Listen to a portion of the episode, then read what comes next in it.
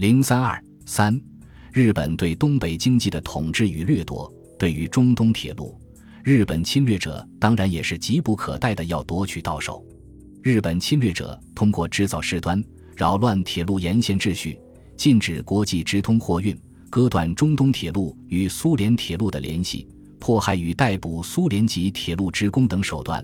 迫使苏联自一九三三年六月与日伪举行谈判，至一九三五年三月二十三日，不顾中国政府的严重抗议，苏联与伪满正式签订让售中东铁路的协定。按照协定，日伪以一点七亿元的代价，从苏联手中购买了全长一千七百公里的中东铁路及附属财产。当年末。满铁派出两千一百三十五人接管了中东铁路的全部业务，至此，满铁垄断了全东北的铁路交通。这时，伪满沈阳铁路总局所管国有铁路已达六千八百五十七点三公里。此后，满铁紧密配合日本帝国主义的侵略计划，以铁路运输为先行，积极协助日本在伪满的所谓经济开发。大幅度的压缩民用货物运输量，无限制的扩大军事运输和战略物资的输送等方面，充分的发挥着交通运输的军事战略作用，强化了殖民地交通运输的军事机能，同时也为日本掠夺东北资源提供了方便。仅1936年，东北物产的输出额就比1935年增加了百分之四十三。至于其他交通运输事业，港湾。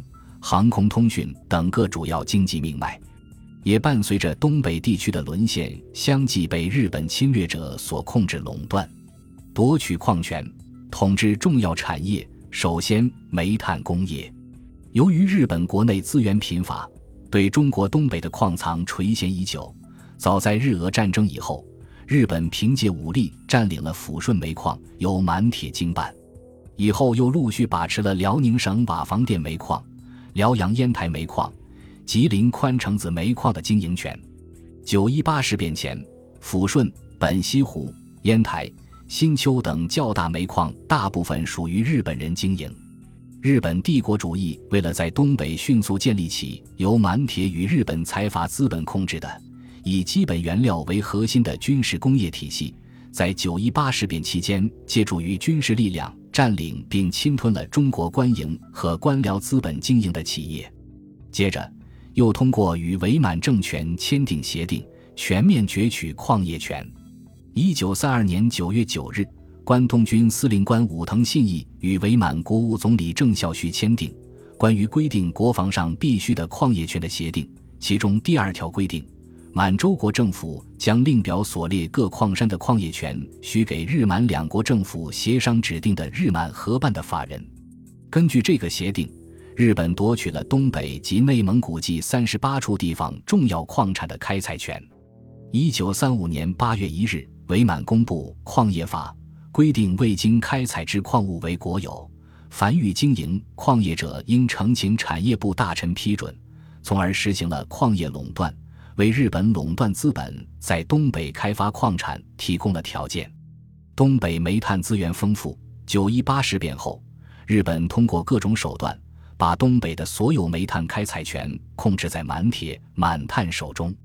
满铁系统的煤矿中，以抚顺煤矿规模最大。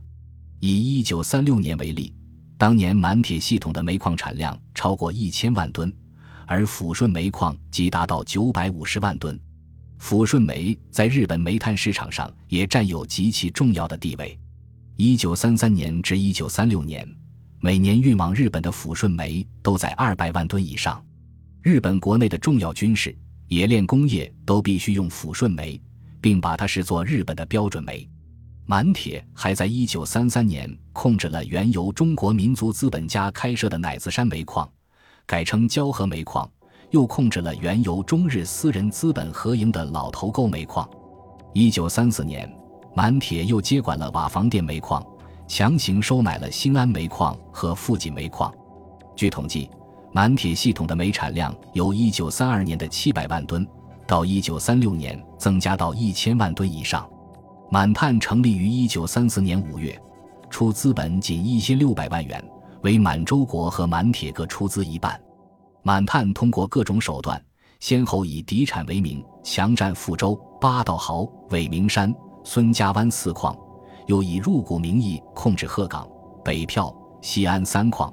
满铁又将新旧煤矿移交满探，将它和孙家湾矿合并为复兴矿务所，并着手开发高征、太平、五龙和平安各矿。满炭系煤矿，由一九三四年开始出煤，到一九三六年，从七十二万吨增加到一百九十三万吨，占当时东北煤产量的一千二百九十六万吨的百分之十四点八，比重虽不大，但增长速度很快。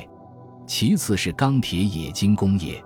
九一八事变前，日本资本掌握的有鞍山制铁所和本溪湖制铁所，这两家企业生产的生铁几乎占当时全中国生铁产量的百分之九十七点三。日本侵占东北后，积极建立基础产业以满足其军事需要，由满铁投资在鞍山建立昭和制钢所、原鞍山制铁所并入，实行钢铁连续作业。不久，昭和制钢所通过合营、租矿等办法，先后控制了鞍山的铁矿和辽阳工长岭铁矿，成为昭和制钢所的主要矿石来源。一九三三年六月和一九三四年十二月，昭和制钢所相继推行第一期和第二期增产计划。增产建设项目投产后，到一九三七年，生铁生产能力从原来的二十八万吨增加到七十万吨。钢的生产能力从无到有达到五十八万吨。本溪湖煤铁公司是东北另一冶金基地，主要生产低磷铁，为日本生产军火的重要原料。在向日本运送生铁方面保持上升势头。一九三二年至一九三六年，从七点四万吨增长到十二点三万吨。在日本侵略掠夺政策指导下，钢铁冶金业竭力扩充生产规模。除上述两家大型企业外，还有鞍山钢材会社、日满钢材工业会社、满洲铸有金属工业会社、满洲大谷重工业会社、满洲久保田铸铁管会社、满洲电线会社、满洲进和丁兵会社等，均由日本人投资。日本资本完全垄断了东北的钢铁冶金工业。第三，石油工业，日本石油资源十分贫乏，需求量却非常巨大。仅海军每年就需用重油一百万吨，日本国内石油只能满足需要量的十分之一，其余全部要从国外获得。所以，在日本一滴油比一滴血还要贵，这样对东北石油资源的掠夺就更加迫切了。东北虽隐藏有丰富的石油资源，而日本人组织庞大的力量勘探未经发现，遂转向抚顺的油页岩的开发。并探明抚顺油页岩总储藏量约五十五亿吨，可炼三亿吨石油，足够日本海军使用三百年。这对日本来说，无疑是一个重要的石油来源。此项炼油工程早已为满铁垄断。满铁经过二十年的持续试验，于一九二八年建立了年产五点五万吨的炼油厂。该厂一九二九年正式投产。一九三零年生产石油五点七万吨。九一八事变后，日本帝国主义对东北的石油资源全面掠夺。一九三三年六月五日，伪满设立满洲石油炼石会社，资本两千万元，由伪满政府、满铁和日本其他财阀出资。该会社设立后，在大连建立炼油厂，一九三五年建成并开始生产。但仍然以抚顺油页岩开发为重点。根据日本军部和政府的要求，满铁在一九三四年对抚顺炼油厂进行扩建，并增加新的设备。一九三五年，抚顺炼油厂产原油十五万吨，紧接着在一九三六年又进行第二次扩张，预计年产石油三十万吨，超过了全日本年产石油二十五万吨的产量。不久。伪满制定第一次产业开发五年计划，仍然把掠夺石油列为重点。另外，日本还在抚顺进行煤炭液化提取石油的研究，并建立抚顺煤炭液化厂。由于提取过程复杂，产量有限。第四，电力工业。日俄战争后，日本帝国主义开始在东北建立电力工业。至一九三零年，在东北有日资关系的电力企业达三十一家，资本总计五千三百一十一点八万日元。九一八事变后，日本大力开展电力工业建设。一九三四年十一月，伪满成立日满合办的满洲电业株式会社，总部设在长春，统一经营满铁以外的火力发电厂。该企业不仅合并一些日资电力企业，如满洲电气会社、营口水道电气会社。北满洲电气会社等，而且吞并了不少中国人经办的企业，如奉天电灯厂、长春电灯厂、哈尔滨电业局、吉林电灯厂、齐齐哈尔电灯厂、安东发电股份有限公司等。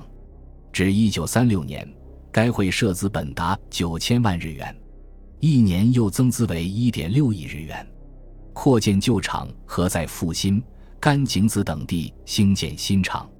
该会社在东北电力工业中起着重要的作用，它的发电容量约占整个东北的百分之四十。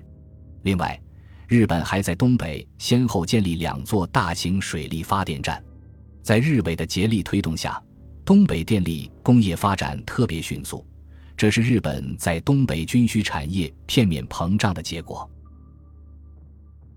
本集播放完毕，感谢您的收听，喜欢请订阅加关注。主页有更多精彩内容。